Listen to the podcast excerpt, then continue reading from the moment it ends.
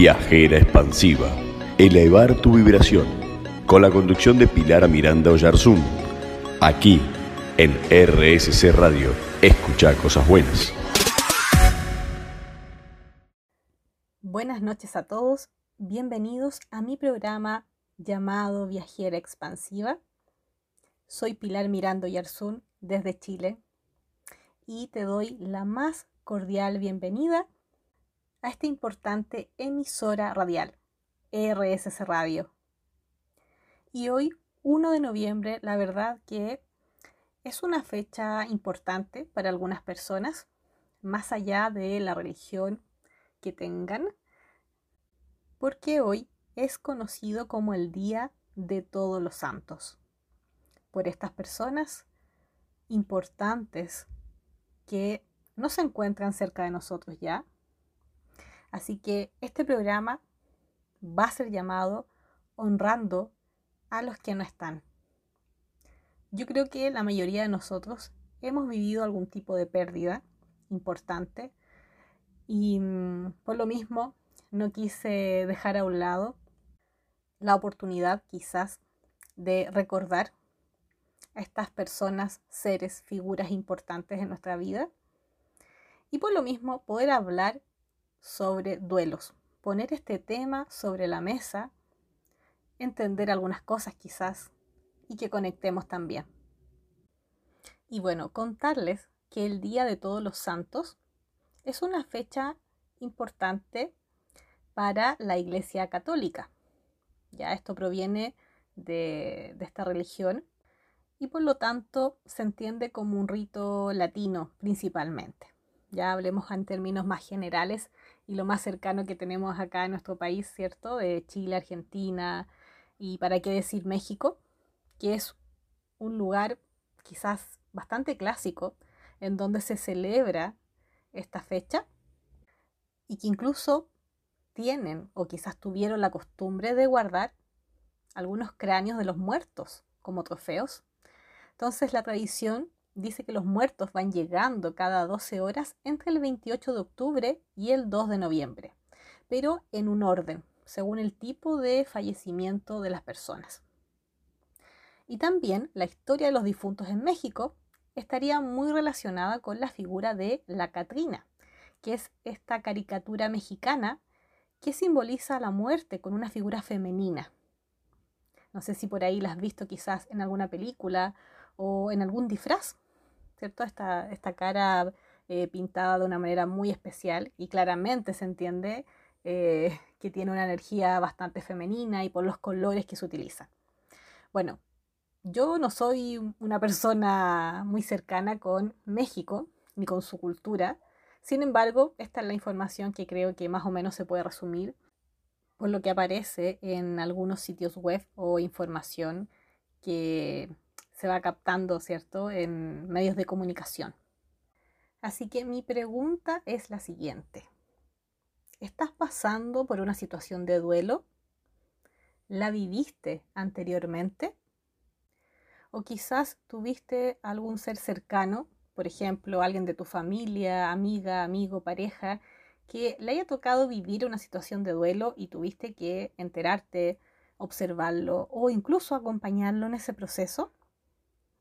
O incluso quizás aún no has experimentado un duelo de alguna persona, como de un ser vivo, por ejemplo, animales, mascotas, alguien o algo que para ti fue importante. Quizás un duelo diferente, un duelo al perder algo que quizás para ti era valioso. También puede ser considerado un duelo por esta pérdida. ¿En qué situación estás o has estado? Cómo se vive realmente un duelo. ¿Qué creencias tenemos sobre los duelos? ¿Cómo deberían vivirse? Recuerdo que antiguamente, eh, acá por lo menos en Chile, había que vestirse de negro, sobre todo, por ejemplo, una pareja que daba em, la esposa, la viuda, y había fallecido obviamente su marido. Entonces, esta mujer permanecía de luto, vestida de negro, por varios meses hasta que poco a poco empezaba a cambiar los colores y la vestimenta. Esta es una creencia bastante cultural, tradicional, por lo menos acá en Chile, quizás en otros lados cercanos también, pero con el paso del tiempo se fue modificando claramente, a pesar de que, como toda creencia, también la he visto transmitida de una generación a otra. ¿Cómo ha sido tu experiencia? ¿Qué creencias crees que tienes detrás?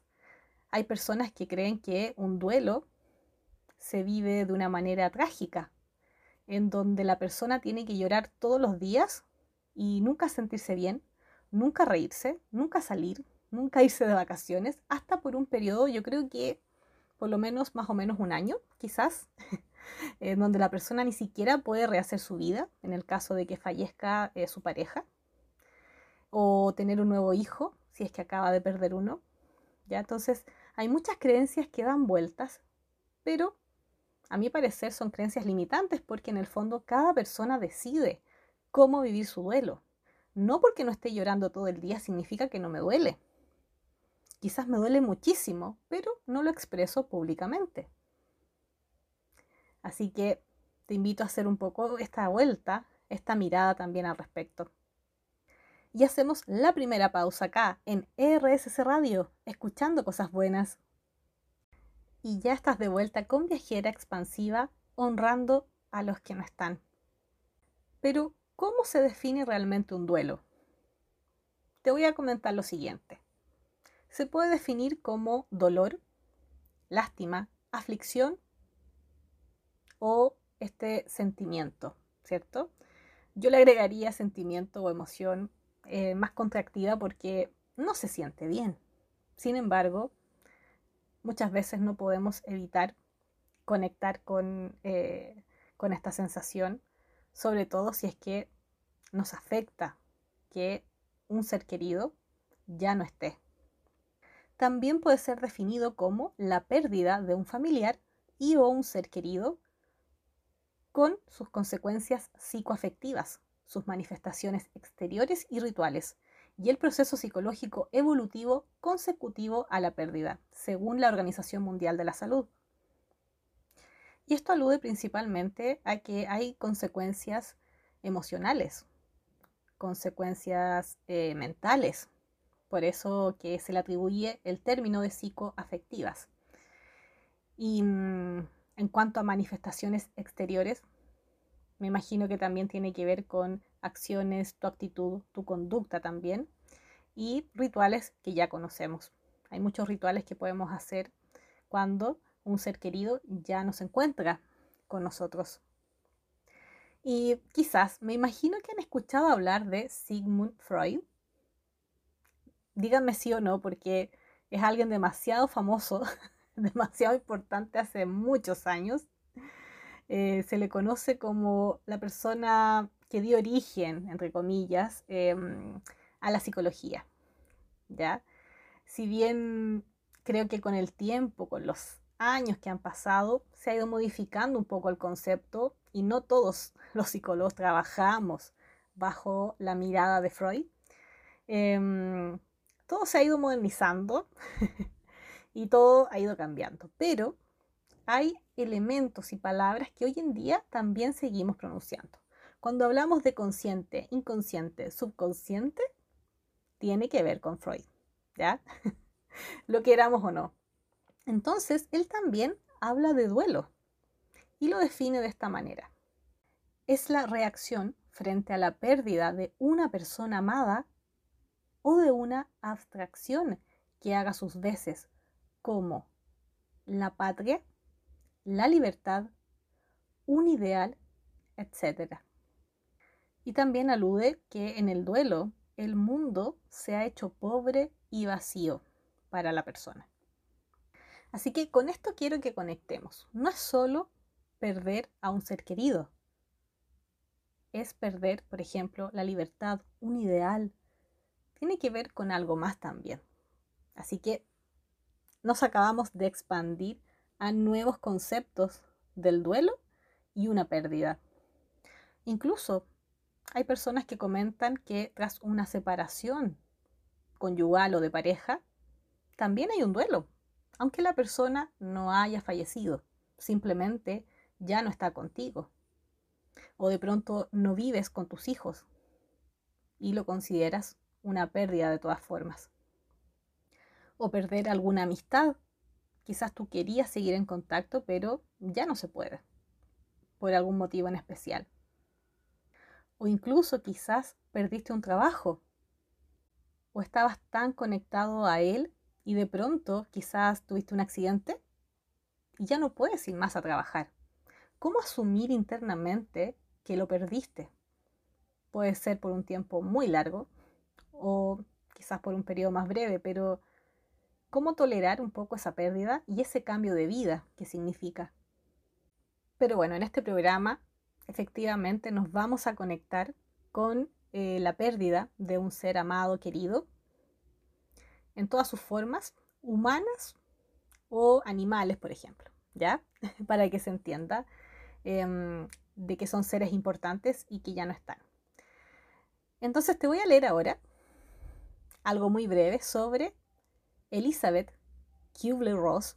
Ella es experta en duelos y tiene algunos libros que habla respecto de la muerte, ya que trabajó con personas que estaban en esa etapa, que iban a fallecer también en algún momento y sus propios duelos personales muy interesante para leer, así que la recomiendo. Y dice lo siguiente, no estamos acostumbrados al trastorno emocional que acompaña a una pérdida.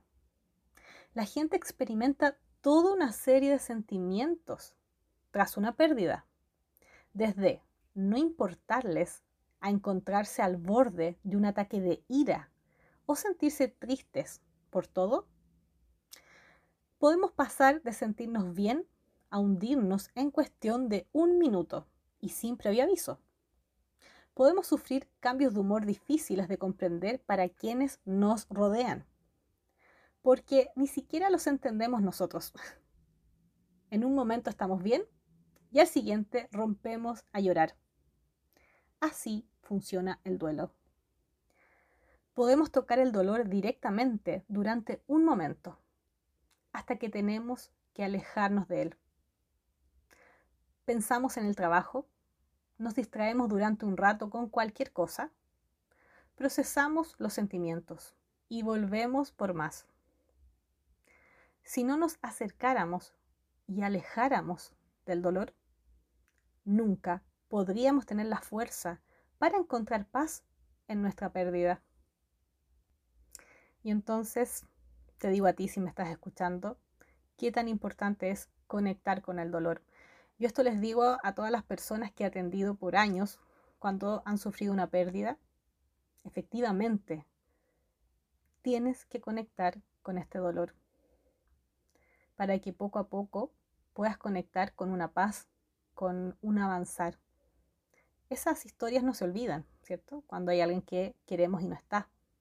Pero sí podemos Em, en algún momento, quizás no inmediato, llegar a aceptar, a comprender y conectar con el amor. Y sígueme escuchando después de la siguiente pausa para conversar más sobre los duelos en este capítulo especial, acá en RSC Radio.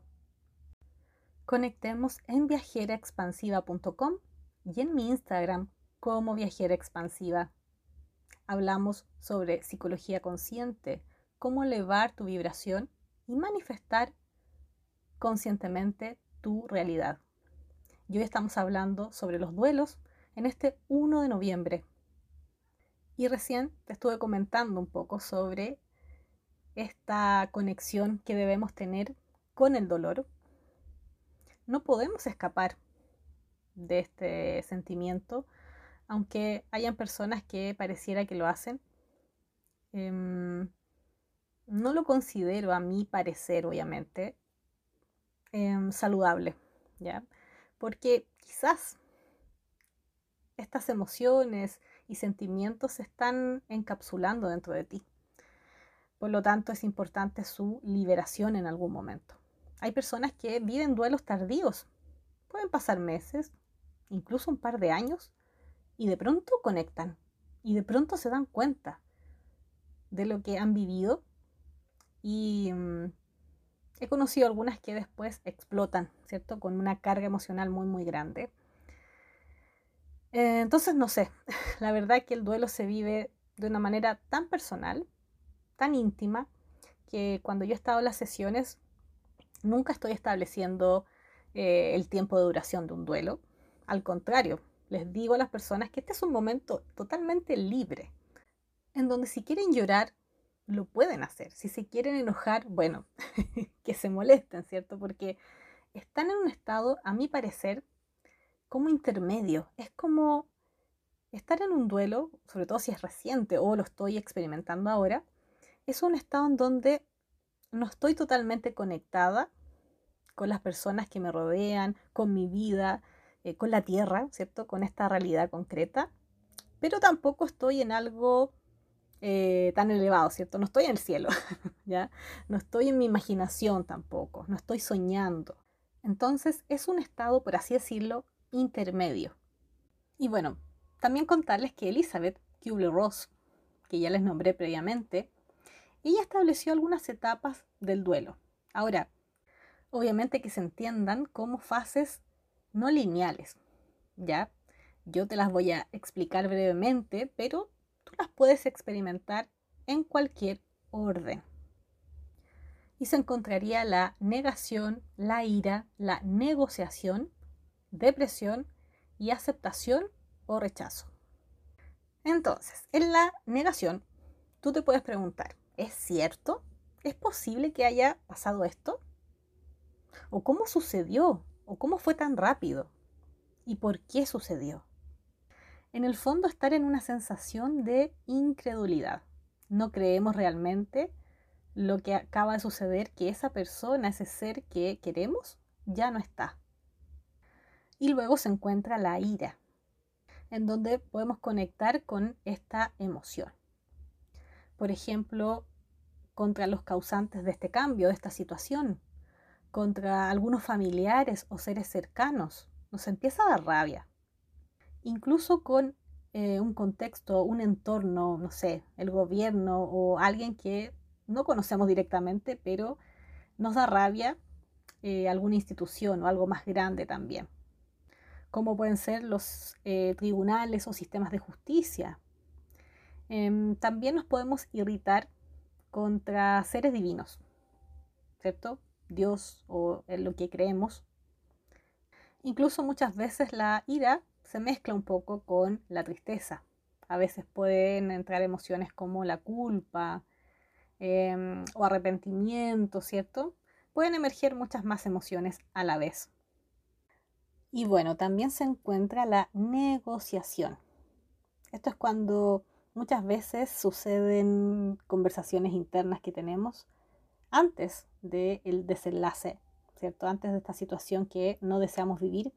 Entonces nos podemos repetir frases como lo haremos mejor, eh, voy a conseguir mejores resultados esta vez, o voy a ser más eficiente, eh, o cuando ya la situación es crítica, Incluso podemos pensar, no es buen momento ahora, por favor que sea después, ¿ya?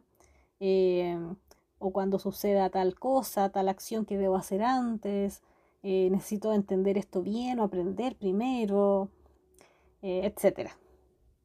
Pero también puedes generar pensamientos después, ¿cierto? Cuando ya estés en un duelo, también te puedes cuestionar, ojalá lo hubiera hecho mejor, y si lo pudiera repetir, lo haría de otra manera, cambiaría esto y aquello.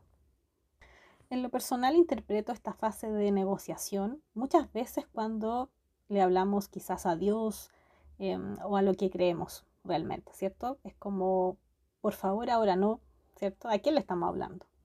O le hablamos a la vida, le hablamos a las energías o incluso le podemos hablar directamente a este ser que se encuentra quizás delicado de salud y que es probable que le suceda quizás eh, algo peor.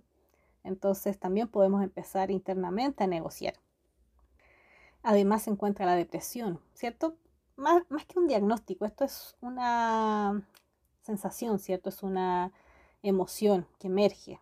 Se entiende más o menos que tiene que ver con la tristeza y con todos los cambios o repercusiones que puede traer sentirnos así em, en relación a cómo las demás personas nos pueden ver o qué sucede después de esto. Y finalmente se encuentra la etapa de aceptación o rechazo. Esta etapa, la autora, ¿cierto?, en esta teoría, establece que sería la última, de todas formas, porque hay un desenlace. Y que aceptar tiene que ver un poco con estar mejor de ánimo que antes, con quizás menos efectos secundarios, donde ya retomamos quizás nuestra vida, estamos más en paz. Y también dice lo siguiente, aceptar no significa sentirse bien o estar de acuerdo con lo que ha pasado. Es asumir que hay una nueva realidad y que debemos aprender a vivir con ella. ¿Qué te parece esta frase? Y bueno, si no aceptamos, viene este rechazo. Y mm, se comenta algo muy interesante que también en parte estoy de acuerdo. No sé en qué momento se puede dar, depende de la persona, pero si yo rechazo esto, esta aceptación, o si simplemente quiero seguir conectada con Em, un sufrimiento, ¿cierto? Que es diferente ya al dolor. El sufrimiento llega a ser, aunque no nos guste, de igual forma un tipo de elección. Eh, sobre todo si rechazamos lo que nos está pasando, si rechazamos la idea de que esa persona ya no está, cuando efectivamente no está. Ya nos vamos creando un efecto de sufrimiento adicional que podríamos claramente evitar. Así que estas serían las cinco fases del duelo que comúnmente se hablan. ¿Qué te parecen? ¿Has conectado con ellas en algún momento? Te dejo reflexionando y nos escuchamos en el siguiente bloque acá en RSC Radio. Honrando a los que no están. Porque una historia de duelo no solo se construye de dolor, también se puede construir en base al amor a recuerdos, al legado de ese ser, que ya no está en este plano físico. Se puede construir de risas, de momentos, de abrazos, de conversaciones, de un compartir. Una historia de duelo también se basa en la conexión. Dicen que somos seres eternos y al saber en lo profundo esa verdad, cuando alguien, un ser amado, fallece, nos duele, nos duele porque no estamos acostumbrados a la separación, sino que a la unidad. Pero es parte del juego de este planeta, saber que nuestro cuerpo tiene tiempo limitado. Pero también parte del juego es conectar con otros, sentir el amor y ser libres de expandirnos, poder agradecer y honrar a otros, mostrar su historia, recordar. ¿Y qué es un recuerdo? Con seguridad no lo sé pero me parece que es traerlo a tu presente y que siga existiendo. Los recuerdos traspasan el tiempo y el espacio, al igual que el amor. ¿Somos eternos? Bueno, no lo recuerdo. No me lo permito recordar, pero con total certeza te digo que sí. No me preguntes cómo lo sé y por qué lo sé o cómo tanta seguridad. Solo lo sé. Y esa respuesta viene de lo más profundo de mi ser, de mi alma, que me susurra y a veces me grita un sí.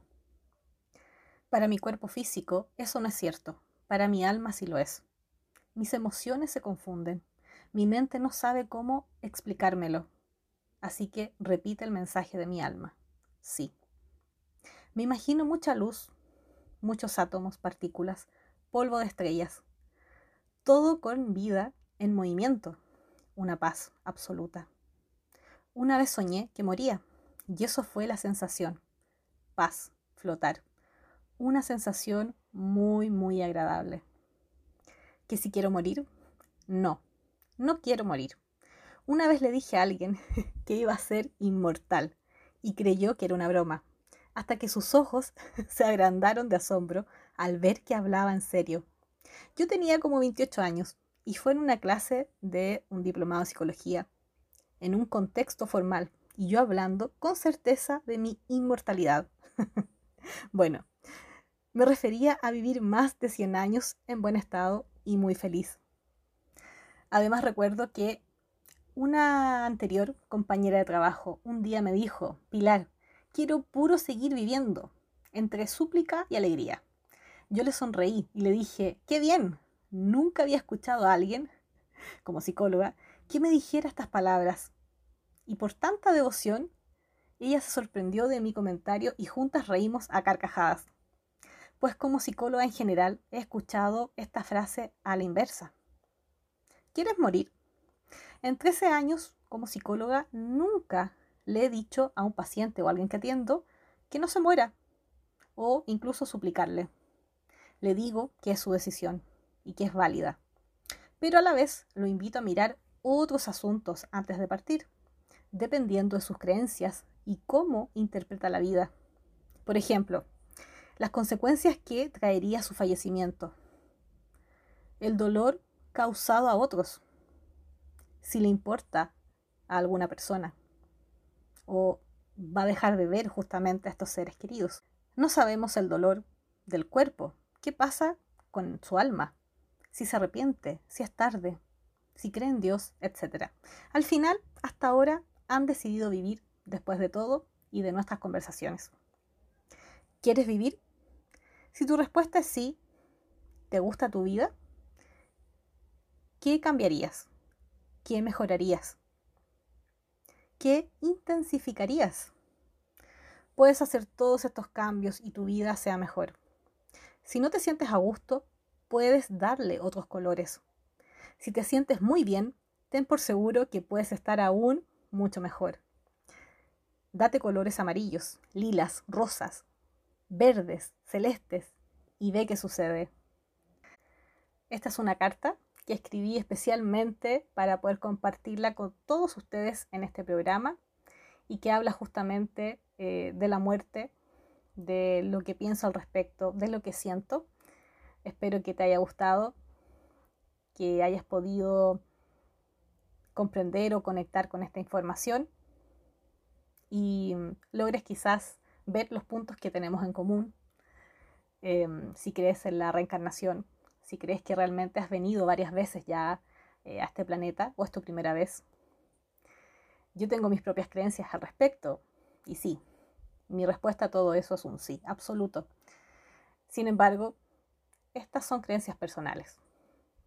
Em, depende de ti, depende de tu experiencia, tu historia, de lo que leas, de cómo te vas informando al respecto y de cómo vas sintiendo todo esto incluso que acabas de escuchar con mi carta.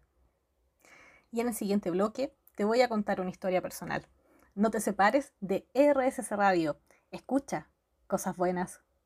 Viajera expansiva. Elevar tu vibración. Con la conducción de Pilar Miranda Oyarzún. Aquí, en RSC Radio. Escucha cosas buenas. Ya estamos de vuelta con este programa honrando a los que no están. Y si tu pregunta por ahí es, Pilar, viajera expansiva, ¿ha experimentado algún duelo, cierto? Que haya perdido a alguien importante, que haya fallecido. Mi respuesta es sí. No muchos. Em, algunos han sido más importantes que otros, ¿cierto? Más intensos que otros, porque depende del vínculo de la cercanía que tenemos con estos seres. El primero más importante fue cuando yo tenía como nueve años quizás de mi abuela materna, que lo sentí muchísimo. Y mm, después, el 2017, fue una pérdida muy importante. Y hasta el día de hoy conecto con esto. Em, bueno, mi intención aquí obviamente es que no terminemos todos llorando, pero cuando tú conectas, em, sientes y lamentas mucho que alguien que tú amas, que tú quieres, que fue alguien muy significativo, ya no está, em, se genera un poco esta sensación. ¿Y por qué traigo este tema? Porque justamente hoy, 1 de noviembre del 2017, fallece un ser hermoso, totalmente amado para mí, una mezcla entre hijo-hermano, no sé cómo llamarlo, pero claramente eh, estuvo en mi familia casi 18 años, Así que estoy hablando de alguien muy importante. Para mí no fue una mascota, para mí fue mi familia.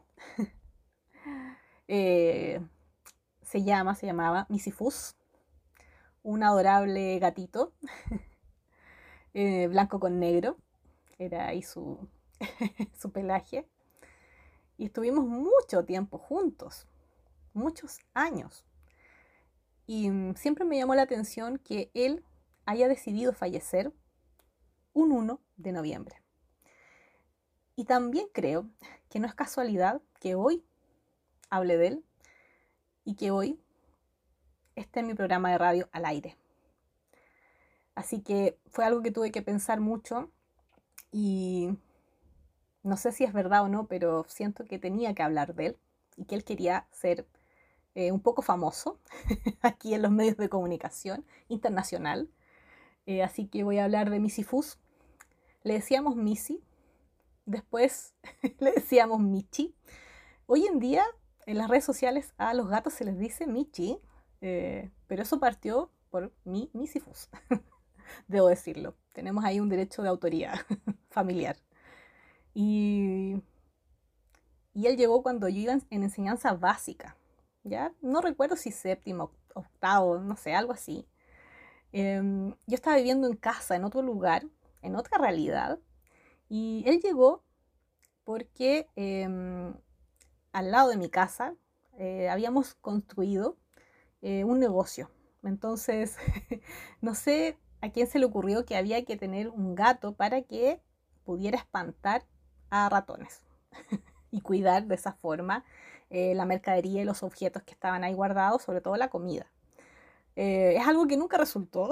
en realidad, hoy en día los animales em, tienen otra conducta, no son tan salvajes y tienen alimentos ya a la mano, no necesitan cazar ni hacer esas cosas, eh, a menos que lo hagan como una ofrenda, ¿cierto? Como un regalo. y así llegó eh, Misifus a mi vida. Luego nos cambiamos de, casa a un departamento. Eh, no le gustó al principio, después se adaptó totalmente. Yo lo disfrazaba, le sacaba fotos. En esos años eh, cuando recién lo conocí no había tanta tecnología, si no, él hubiese sido famoso en TikTok. Se los digo de una. y con los años claramente fue envejeciendo de ser un gatito muy, muy gordito, con sobrepeso. Llegó a adelgazar, eh, su piel, sus su pelos, ¿cierto? Empezaron a cambiar, su mirada, ya su agilidad, bueno, nunca fue muy ágil, pero su agilidad disminuyó y se fue volviendo más regalón en la casa, ya a un nivel ya impresionante. Así que era nuestro bebé aquí. y ahora con un poco de, dolor, em, les quiero contar algo importante. Em, cuando él iba a fallecer, en 2017, yo tenía un viaje. Ya tenía unas vacaciones programadas con una amiga íbamos a ir a Argentina y a Uruguay. Era un viaje muy planificado, muy ordenado. Y semanas antes, días antes, mi Sifus no estaba muy bien. Estaba mucho más débil, eh, entre llevarlo al veterinario, qué sé yo, no, no había ya más que hacer. Tenía ya bastantes problemas internos, ¿cierto? El producto de la edad. Eh, los animales tienen muchas similitudes físicas con los adultos, así que en promedio yo creo que él tenía un poco más de 100 años humanos, así que imagínense lo delicado que podía estar. Y hay algo que siempre recuerdo y me da risa y pena, pero una de las noches anteriores al viaje, em, yo también me desvelaba con él. Bueno, acá también mi mamá, ¿cierto? Nos desvelábamos un poco y él saltó de la cama, dormía encima de la, cama de mi mamá, se le olvidaba lo delicado que estaba, se le olvidaba que no, no podía lanzarse, ¿cierto?, de la cama al piso. Eh, alcanzó a dar como tres pasos y se metió al baño ahí de la pieza de mi mamá. Yo estaba con él. Em, me da un poco de risa, pero él estaba tan mal, tan mal, pero se puso a jugar, se puso a ronronear y a girar como una bolita y yo le hacía cariño, me acuerdo, eh, eh, llorando, ¿cierto? Así como, ¿por qué está tan feliz si está tan mal? eh, y ronroneaba tan fuerte. Yo a veces le hacía reiki, entonces ahí le ponía mis manos y sentía una energía que me llamó la atención, muy expandida, muy fuerte. Eh, y yo mientras le hacía cariño y, jugábamos, yo le decía a Missy, ahora es el momento, así como si ahora quieres partir, hazlo, porque eh, yo no voy a estar después, ¿ya? Eh, pero él no me, no me pescó, no me tomó en cuenta. para mí el mensaje que me dio, recuérdame así, recuérdame jugando, recuérdame así feliz y no te preocupes. Eh, y obviamente yo después reflexioné y dije, yo no puedo manejar los tiempos de la muerte, no puedo pretender que alguien va a fallecer cuando yo quiera. Ya, eso no sé, no sé cuál es la respuesta, pero no depende de mí. Así que bueno, creo que pasaron uno o dos días más. Eh, yo finalmente decidí tomar eh, el viaje. Em, no me voy a criticar si fue lo mejor o lo peor, pero en algún momento por algo lo decidí. Y mientras estaba en el viaje, claro, uno se distrae, uno piensa en otras cosas, eh, me reía, qué sé yo. Y cuando estaba durmiendo o en buses, ¿cierto? Los trayectos, eh, sí me acordaba y sí conectaba también con él. Pero pasó algo muy interesante, que quizás tú lo has vivido, no lo sé. Eh, cuando llegamos a Punta del Este, a Uruguay, con mi amiga, nos sentamos en un restaurante hacía un poco de frío, nos dieron unas mantas, me acuerdo, nos tapamos ahí un poquito. Y mientras esperábamos la comida, a nuestro lado de, la mesa, al borde de la mesa, que era, había como la separación, ¿cierto? Eh, desde ese local al local de al lado, habían muchos pajaritos. Me van a encontrar loca, no sé. Habían muchos pajaritos, ¿cierto? Estaban ahí, entre que volaban, no sé qué, iban, venían. Y uno de ellos se quedó más rato. Y yo lo miro y me mira por un buen rato, mientras que todos volaban, iban, venían y él se quedaba ahí. Y él se quedó y cuando yo lo miré y mi amiga también se dio cuenta, yo sin decir ninguna palabra, fue como misifus, así como él.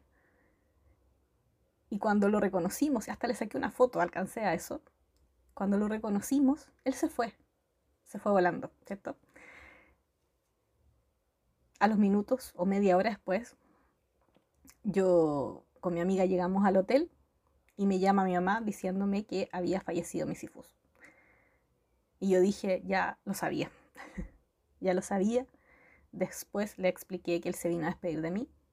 No estoy diciendo que haya reencarnado, estoy diciendo de que estamos todos tan conectados que obviamente él me buscó y con esa forma.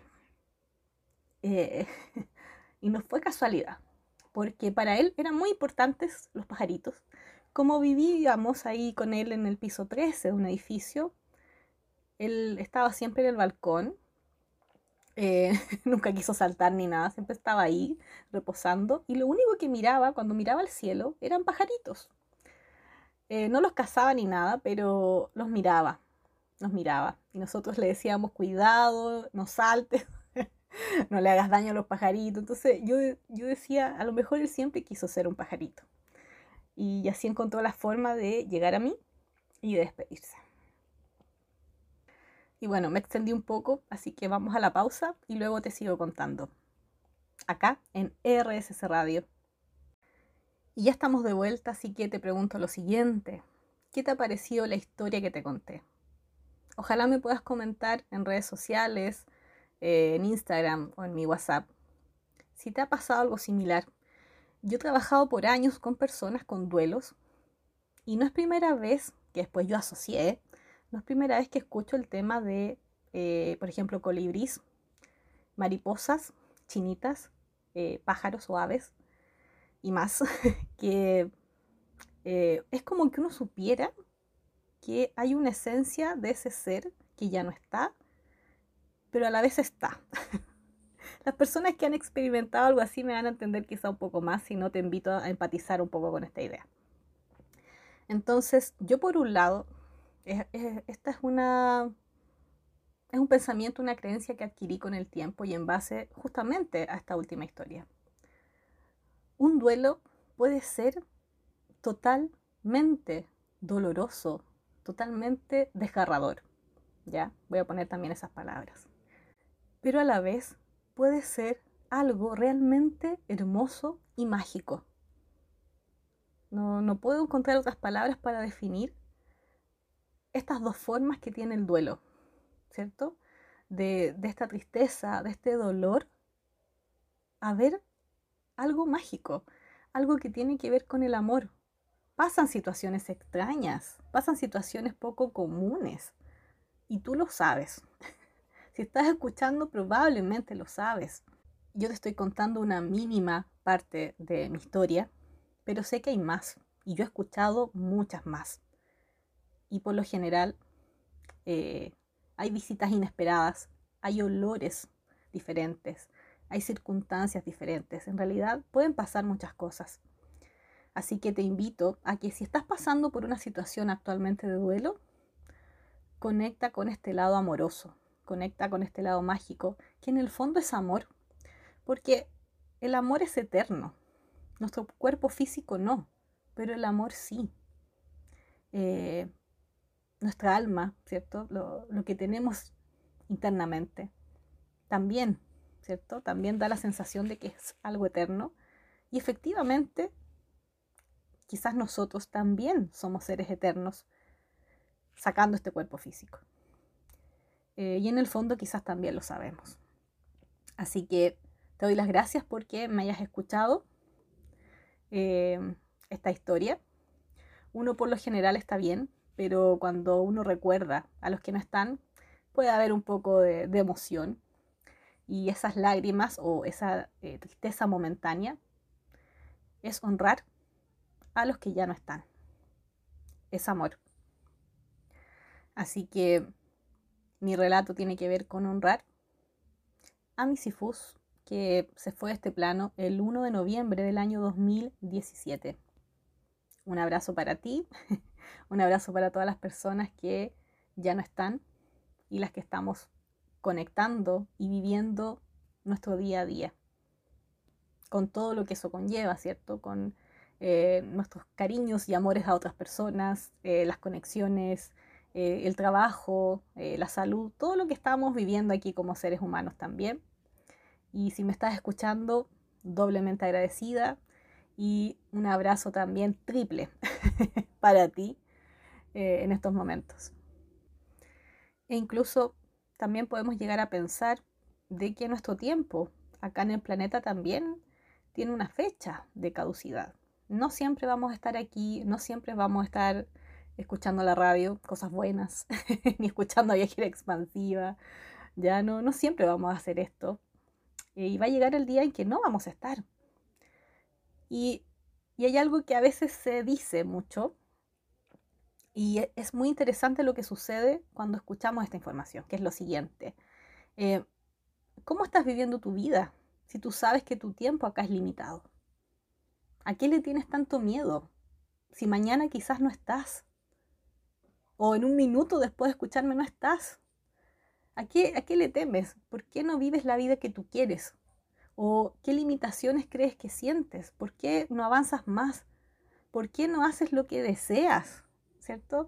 Muchas veces nos limitamos, nos cuestionamos, nos damos mil vueltas a un asunto y se nos pasa la vida. ¿Qué estás esperando para tomar una decisión? Si tú deseas algo y es importante para ti, ¿qué, falta para que tú acciones? Porque pareciera que nos olvidamos y creemos que tenemos la vida asegurada y que vamos a estar eternamente. Y más allá de la edad que tengamos, es algo que no, no podemos asegurar. Hay muchas teorías al respecto, se diga lo que se diga, pero lo concreto, ¿cierto? Es que una de las reglas de este juego es que vamos a estar por un periodo, no más. Más allá si después vuelves o no vuelves, ya va a ser otra circunstancia, va a ser otra vida, y si es que vuelves. ya eso es algo eh, que tiene que ver un poco con tus deseos quizás o tus creencias de qué vas a hacer después. Entonces conecta con esta sensación de que em, esto de que los para siempre existen, mm, yo lo veo como una ilusión. Así que mi invitación es que si estás bien, te aseguro que puedes mejorar y estar enormemente feliz en tu vida. Si no estás tan bien, obvio que puedes hacer algo para estar mejor. Ya creo que es importante que me estés escuchando, que compartas mi contenido, que quizás nos hayamos conocido en alguna sesión, que hayas hecho algún taller o hayas leído un buen libro. Eh, muchas acciones que podemos realizar efectivamente para avanzar. Viajera expansiva te ayuda a expandirte para que no te quedes limitado en una vida automática, pero también entiendo que quizás esa pueda ser tu decisión. Pero vuelvo al punto. ¿Qué quieres cambiar en tu vida? ¿Qué quieres hacer? ¿Por qué no lo haces? Si hay una limitación o hay algo que te impide avanzar, bueno, solucionalo. Observa. Sí, hay cosas que no son tan rápidas. Lo tengo clarísimo hoy en día. Eh, son un proceso. Pero aún así se pueden trabajar y puedes mejorar y puedes sentirte mejor.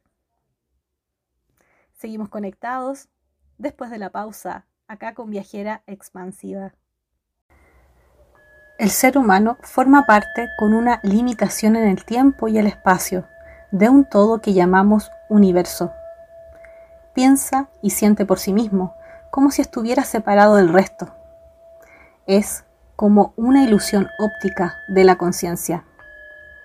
Esa ilusión es una cárcel que nos circunscribe a las decisiones personales y al afecto hacia las personas más cercanas. Hay que traspasar sus muros y ampliar ese círculo para abrazar a todos los seres vivos y a la naturaleza en todo su esplendor. Albert Einstein. Así que ahora vamos a hacer un breve ejercicio de meditación para que conectemos con la eternidad, con el todo o con algún ser querido que ya no está. Muy brevemente coloca tus manos en el corazón, respirando lento y profundo, inhalando y exhalando suavemente. Inhala lento y exhala. Relaja tu cuerpo, tus hombros, tus brazos, tu espalda, todo cae. Se sueltan tus piernas, tus pies. Te entregas a la relajación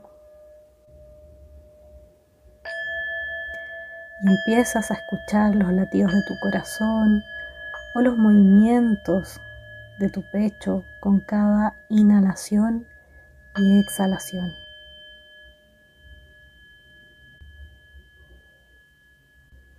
Imagina una luz muy luminosa, muy amarilla, que emerge desde tu corazón. Solo refleja amor. Así que conectas con el amor infinito. Simplemente lo sientes, simplemente sabes que existe, lo dejas fluir, que se expanda, que se agrande por completo. Ahora vas a visualizar una línea muy importante, muy luminosa, muy gruesa que sale desde tu corazón. Es como una luz que emerge dentro de él en forma de una línea muy poderosa que atraviesa la casa y el lugar donde estás, que atraviesa el techo, que sube, que sube y se sigue elevando, que atraviesa las nubes, que atraviesa el cielo, que atraviesa el planeta llegando al espacio. Visualiza esto por unos segundos.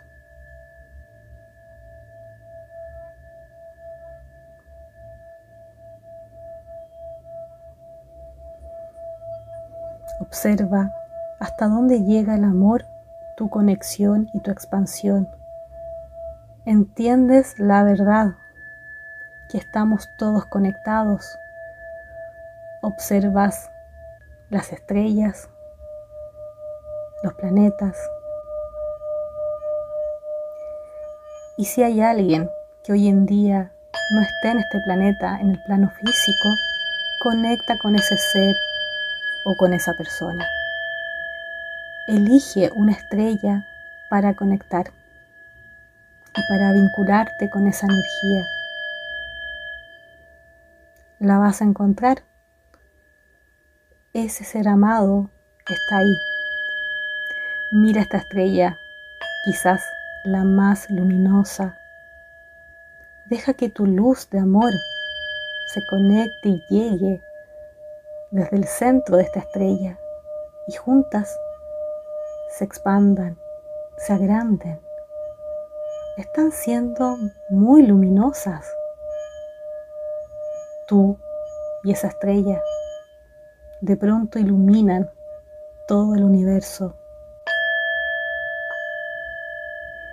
Este ser amado te siente también. Quizás energéticamente te saluda o te llega algún mensaje. Estamos conectados. Seguimos conectados con la frecuencia del amor, de la paz, de la felicidad, de esta alta vibración. Permítete conectar y sentir lo agradable que es conectar con todo, con todos y con este ser amado. Dale las gracias por estar ahí, por la historia que vivieron. Y vuelve poco a poco a tu realidad física en este planeta. Mueve tus manos, tus pies, escucha, siente, bienvenido nuevamente. Muchas gracias por estar acá en este hermoso programa, honrando a los que ya no están. Soy Pilar Miranda, viajera expansiva, y nos escuchamos en un próximo programa en RSC Radio, escuchando cosas buenas. Adiós. Viajera expansiva, elevar tu vibración, con la conducción de Pilar Miranda Oyarzún, aquí en RSC Radio. Escucha cosas buenas.